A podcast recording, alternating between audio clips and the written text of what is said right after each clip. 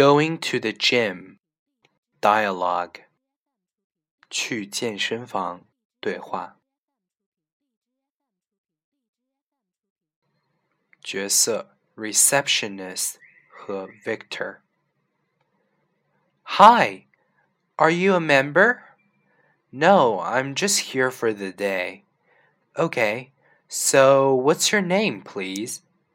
Victor Lopez. And what's your phone number?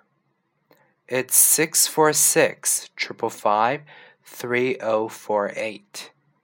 And your email address?